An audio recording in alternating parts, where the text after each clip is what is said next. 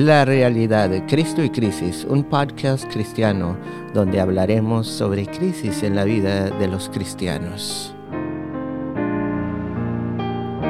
Gracias por su fiel sintonía. La crisis puede dominar en las áreas hasta donde le es permitida dominar, porque el Señor y soberano tiene planes para moldear tu vida en medio de la crisis. Bienvenido a su programa Podcast Cristiano la realidad Cristo y Crisis. Su servidor, San Miguel.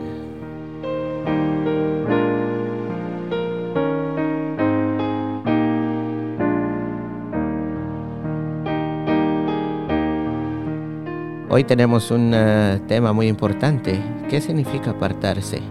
Apartarse de Cristo. ¿Cuál es el sentido?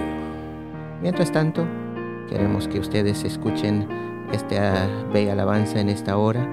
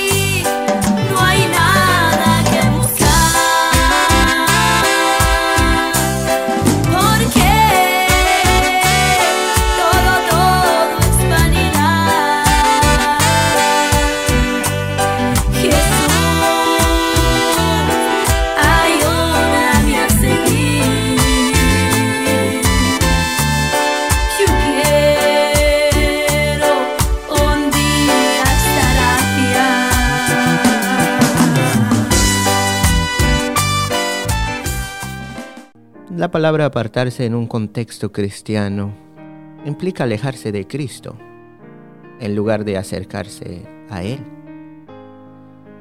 Una persona que se aparta es alguien que espiritualmente va por el camino equivocado. Él retrocede en vez de avanzar. La persona que se aparta ha demostrado durante un tiempo un compromiso con Cristo o guardado ciertas normas de comportamiento pero luego vuelve a las viejas costumbres. El apartarse puede manifestarse de varias formas. Por ejemplo, el abandonar la iglesia, perder el fervor por el Señor, el alejarse de un ministerio o de una familia, o volver a caer en viejos hábitos. Algunas personas usan la palabra apartarse en el sentido de que una persona ha perdido su salvación sin embargo, puesto que una persona salva está segura en Cristo, Juan 10, 28 al 29, Dios no va a echar a sus hijos fuera de su familia. Ese no es el sentido de cómo vamos a utilizar la palabra. Por el contrario, cuando hablamos de apartarse, sencillamente queremos decir que alguien se está enfriando para Cristo. Inicialmente, la condición de estar apartado podría indicar que la persona nunca fue salva, en cuyo caso aquel que se aparta solo está mostrando su verdadera personalidad. Sin embargo, también es posible que los hijos de Dios se aparten temporalmente. La Biblia usa la frase caer en lugar de apartarse, pero la idea es similar. En la Biblia caer puede significar dos cosas diferentes. Por una parte, la persona es salva, pero experimenta un periodo temporal de muchas preguntas que podríamos llamar una crisis de fe. En el otro caso, la persona nunca fue salva, sino que temporalmente se comporta como lo haría una persona que sí lo es. A este fenómeno de cristianismo lo llamaremos un examen. La crisis de fe del que se aparta. En Marcos 14, 27, Jesús le dice a sus discípulos, todos ustedes me abandonarán. Lo que él quiso decir fue que cuando fuera arrestado, ellos podrían experimentar una crisis de fe, un acontecimiento en la vida tan impactante que huirían de Jesús y cuestionarían la esencia misma de sus creencias. Fue una noche de delito, una noche de tropiezo para ellos, pero esto fue una condición temporal. Sí, una condición temporal. Tres días más tarde, Jesús resucitó de entre los muertos y se apareció a sus discípulos. Se restauró su fe y esperanza más fuerte que nunca. El apóstol Pablo nos dice cómo manejar un creyente que se está apartando.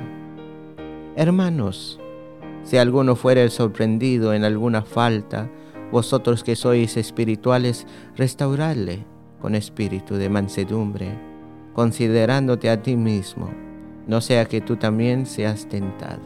Galatas 6.1. Santiago coincide con la misma palabra.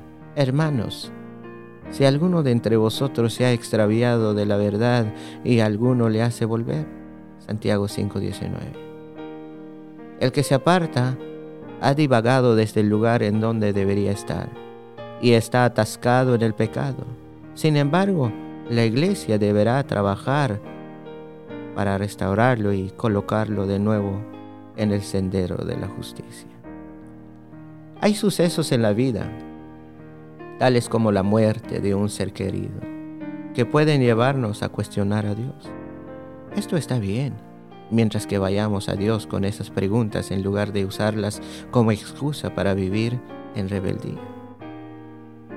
El resultado de una crisis de fe a menudo es que llegamos a conocer a Dios de una manera íntima más que nunca.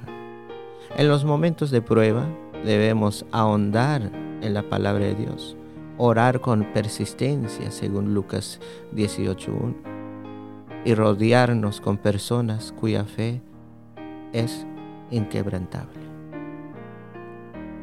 El examen del que se aparta. Vemos otra clase de caída en Hebreos 6, 4 eh, al 6 y Lucas 8, 13. Hebreos 6 describe al apóstata, alguien que solo había probado la bondad de la palabra. Versículo 5. Y luego la rechaza. En Lucas 8:13 Jesús ilustra la apostasía con el suelo rocoso. Algunos caen o se apartan debido a que no tienen ninguna raíz. En cada uno de estos pasajes, una persona externamente parece ser cristiana, al menos por un tiempo, pero no se ha comprometido con Dios. Esa persona podría estar asistiendo a la iglesia, leyendo la Biblia, escuchando música cristiana y pasar tiempo con amigos cristianos. Le gusta el ambiente sano y la buena compañía que ofrece el estar alrededor de los cristianos. Sin embargo, su corazón no ha cambiado. Nunca ha nacido de nuevo. Finalmente se aparta o cae en apostasía ha tomado el cristianismo como si fuera un examen de conducción y decidió no creer. La salvación viene por medio de una verdadera confesión de Jesús como Señor a un corazón que cree en la muerte y resurrección de Jesucristo. Romanos 19 al 10. Si una persona que ha sido verdaderamente salva luego se aparta es decir, se desliza hacia actitudes y comportamientos espiritualmente dañinos, la caída será temporal. El castigo del Señor va a traerlo de vuelta. Hebreos 12, 4 al 13. El buen pastor buscará las ovejas perdidas, según Lucas 15, 3 al 7. Si una persona que nunca fue salva, sino que por el contrario pone una buena cara y cae, es decir, se le cae la farsa y muestra su verdadera identidad, su última condición será peor que la primera, según Hebreos 10, 26 al 31. ¿Cómo podremos diferenciar una caída de la otra? No siempre podremos, a menos que tengamos tiempo, y aún así, no sabemos cuánto tiempo. Dios tomará y restaurar aquel que se apartó. Solo Dios puede ver el corazón. Así que gracias por escuchar nuestro podcast cristiano, La Realidad, Cristo y Crisis. Acuérdese que Cristo está contigo. Su servidor, San Miguel.